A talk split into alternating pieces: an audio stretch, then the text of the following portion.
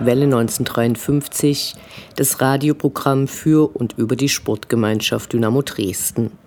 Gewünscht hatten wir uns natürlich etwas anderes, aber Schäume sind Träume und so musste Dynamo mit einer weiteren Niederlage in die Länderspielpause gehen. Direkt nach dem Spiel wurde die Trainerdiskussion nicht mehr nur an den Stammtischen und in den sozialen Medien, sondern ganz real in den Gremien geführt. Am Sonntag dann die offizielle Verlautbarung, dass der Trainer weiterhin Alexander Schmidt heißen wird. Alles andere wäre, zumindest uns, auch schwer zu vermitteln gewesen. Bis auf das Sandhausen-Spiel hatten wir immer Einsatzbereitschaft und Kampf sowie auf die jeweiligen Gegner abgestimmte Taktiken gesehen. Die Ergebnisse nicht Ausdruck eines zerrütteten Spieler-Trainer-Verhältnisses, sondern individuelle Fehler und, hier könnte man nur mutmaßen, eventuell mentale Probleme.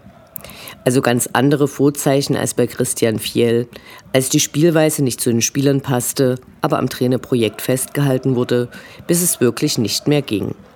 Nun liegt es an den Goldfüßen und vor allem an den hoffentlich nun bald zurückkehrenden Langzeitverletzten, die größere Erfahrungen in der derzeitigen Spielklasse haben. Die Mitgliederversammlung wurde wegen der Landesvorgaben, die 2G gefordert hatten, abgesagt und auch Ultras Dynamo haben sich zu den neuen Stadionbesuchsvorschriften geäußert. Aber es gibt sie noch, die guten Nachrichten.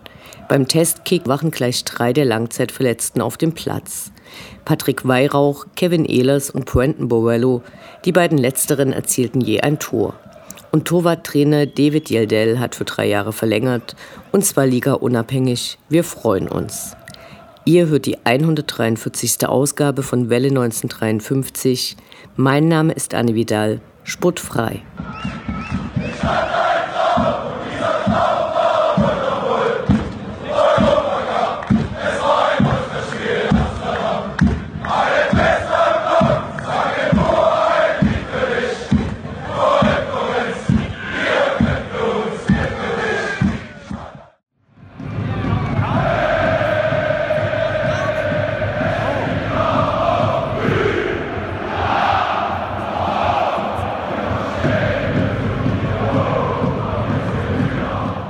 Der Blick zurück. Was ist passiert? Was war großartig? Was hätte nicht geschehen dürfen? Infos zu den absolvierten Liga- und Pokalspielen.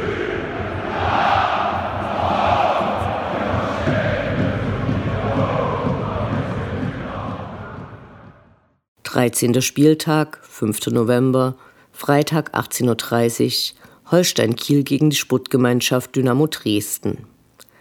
Eine lange Auswärtsfahrt am Freitagabend. Krankfeiern oder Urlaub war angesagt. Eine Übernachtung noch obendrauf. Kiel ist nicht Schalke, zu weit weg. Das Wetter ist eigentlich nur in Ausnahmefällen nicht doof und Siege. Nun ja, dazu die hohen Infektionszahlen. Da war klar, dass nicht viele Fans die Reise antreten würden.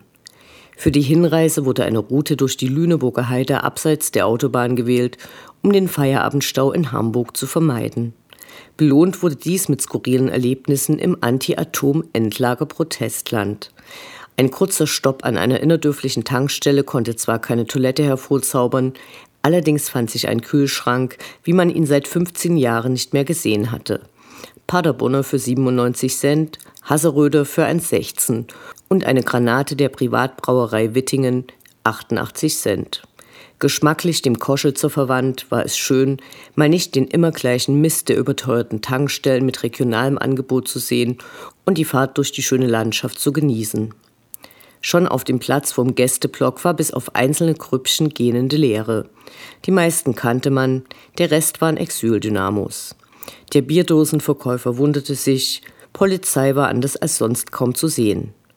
Nur knapp 400 Dynamo-Fans fanden den Weg ins Stadion, fast gleichmäßig auf Steh- und Sitzplatzblock aufgeteilt. Kurz vor Angriff huschten wir dann rein und fanden einen schönen Platz, war ja genug da.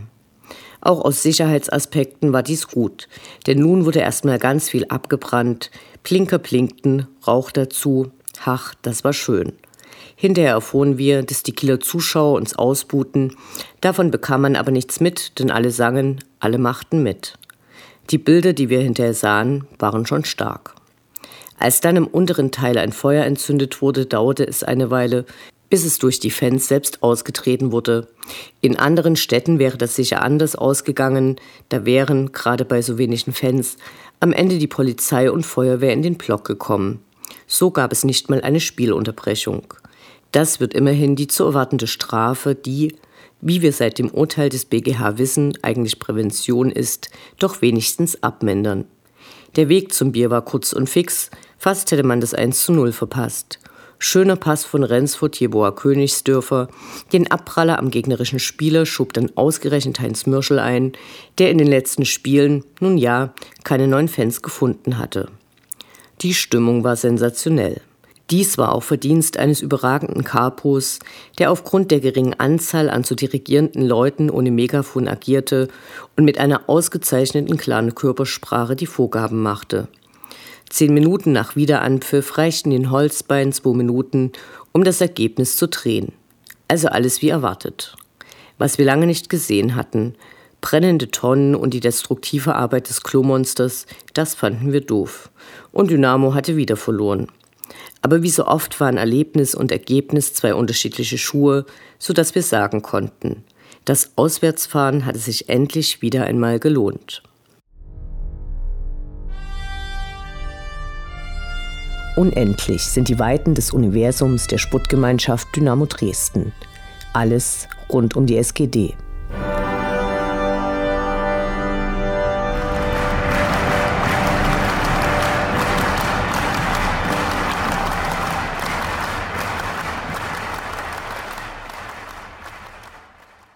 Ohne Corona hätte die Berichterstattung über die diesjährige außerordentliche und ordentliche Mitgliederversammlung ohne Zweifel den größten Teil dieser Sendung eingenommen. Nachdem klar war, dass aufgrund der durch die Decke schießenden Infektionszahlen und der zunehmenden Überlastung der Krankenhäuser und Intensivstationen eine Mitgliederversammlung sowie der sächsischen Vorgabe 2G unter 3G-Bedingungen nicht genehmigt werden kann, musste sie schließlich folgerichtig abgesagt werden. Lange hatte der Verein an 3G festgehalten und dies auch wiederholt propagiert und damit dem Willen der Mitglieder entsprochen, unter anderem mit anderen Sputtvereinen der Stadt Dresden gegenüber. Wir haben allerdings Zweifel, dass selbst dann viele gekommen wären. Wer setzt sich zu diesen Zeiten gerne mit hunderten anderen in einen Saal? Wir nicht.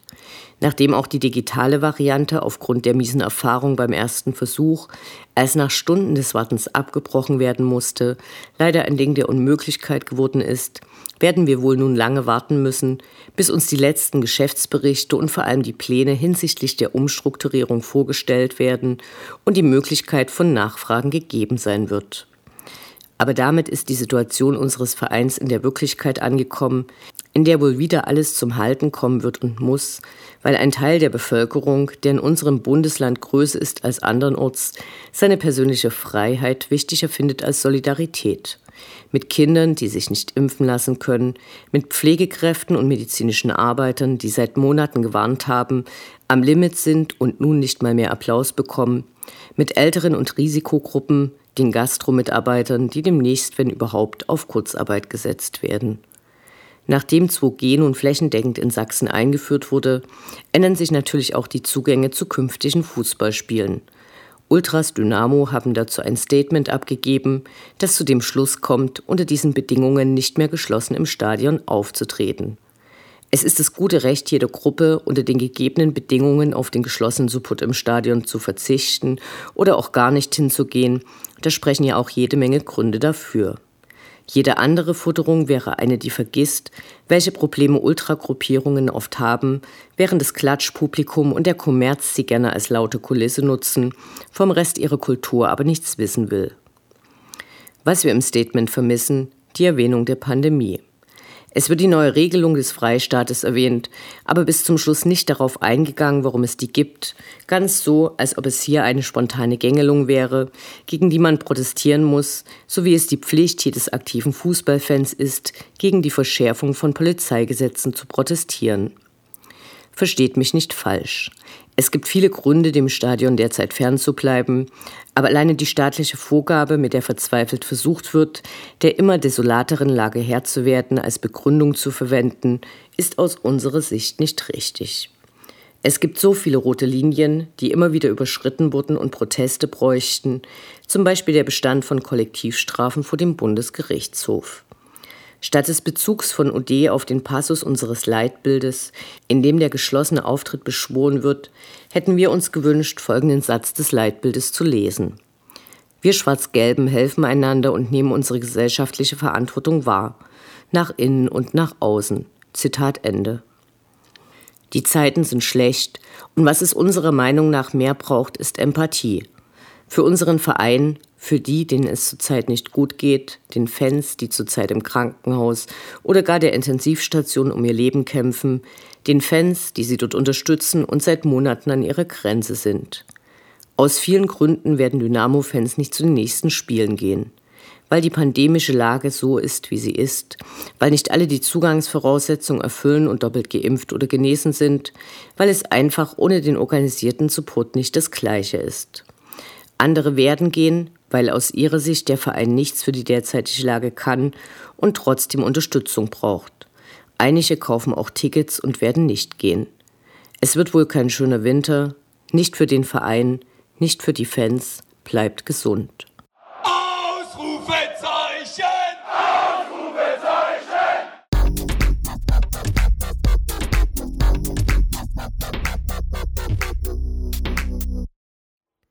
Der Blick nach vorn. Die nächsten Spiele, die nächsten Termine. Hoffnung und Zuversicht. Niederlage oder Ufter.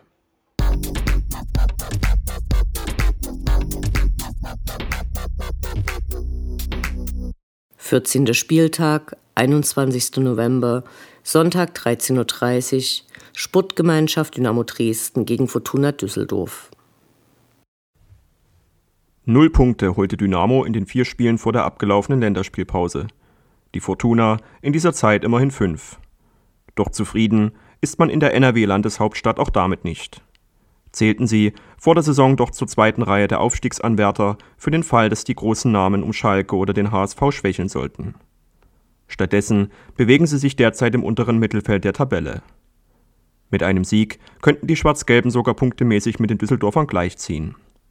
Gelingen soll dies mit einem gestärkten Trainerteam und veränderter Hierarchie in der Mannschaft. Der bisher nur als Stellvertreter fungierende Jannik Stark übernahm nun auch ganz offiziell die Binde von Sebastian May. Zudem hoffen wir auf neue Impulse durch die Rekonvaleszenten Kevin Ehlers, Patrick Weihrauch und Brandon Borello, die zuletzt im Test gegen Usti Spielpraxis sammeln durften. Gespannt blicken wir auch auf die Atmosphäre im Stadion. Denn nachdem die SGD nun die sachsenweit geltende 2G-Regelung umsetzen muss, wird es nach der Ankündigung UDs keinen organisierten Support mehr geben. Der Vorverkauf läuft nur sehr schleppend, sodass die Mannschaft mutmaßlich ohne die eigentlich dringend benötigte Unterstützung von den Rängen auskommen muss. Hoffen wir dennoch auf den ersehnten Brustlöser und erinnern uns vier Jahre zurück, als die Sportgemeinschaft, ebenfalls aus einer Niederlagenserie kommend, gegen den damaligen Tabellenzweiten einen überraschend deutlichen 3:1 Auswärtssieg holte und eine positive Trendwende herbeiführte. Marco Hartmann trat damals als Torschütze in Erscheinung nur eine Woche nach seinem glücklosen Auftritt gegen Kaiserslautern. Vielleicht ein gutes Omen für den jüngsten Unglücksraben vom Kielspiel, Antonis Aidonis. Ungern denken wir an das Rückspiel zurück, als die Fortunen in unserem Stadion den Aufstieg feierten, aber dieses Ereignis, so viel lässt sich bereits jetzt sagen, wird sich in der kommenden Partie definitiv nicht wiederholen. Die Bilanz ist mit sechs Siegen, sechs Unentschieden und fünf Niederlagen ausgeglichen, wobei es auswärts am Rhein häufig besser lief als zu Hause. Hier besteht definitiv noch Ausbaupotenzial.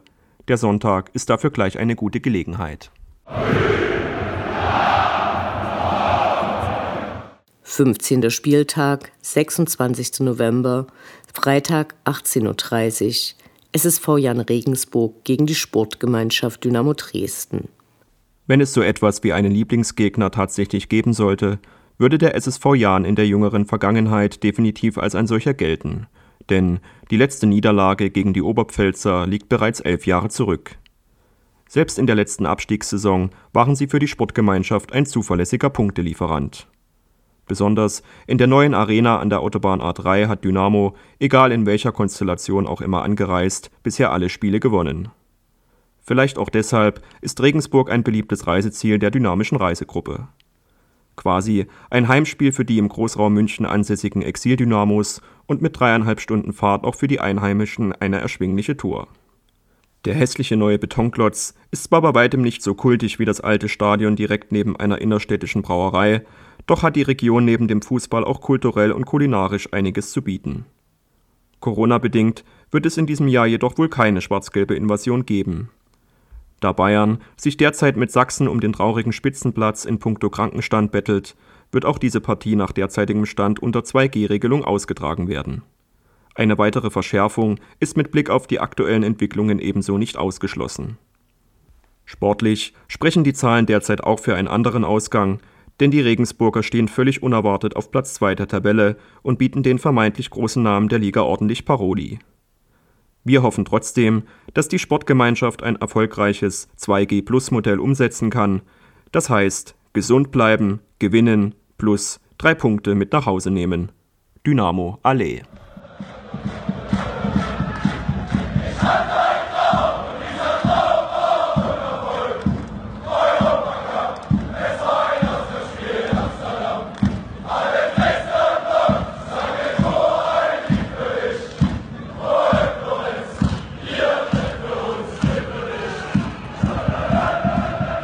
Das war Welle 1953, das Programm für und über die Sportgemeinschaft Dynamo Dresden. Eine neue Sendung über die SGD, uns, die Fans und alle Neuch- und Widrigkeiten auf dem Weg zum Europapokal gibt es in zwei Wochen bei Coloradio und zum Nachhören im Internet auf welle1953.net als Podcast, den ihr selbstverständlich abonnieren könnt, um keine Sendung zu verpassen. Mein Name ist Anne Vidal. Auf Wiederhören. Bis zum nächsten Mal.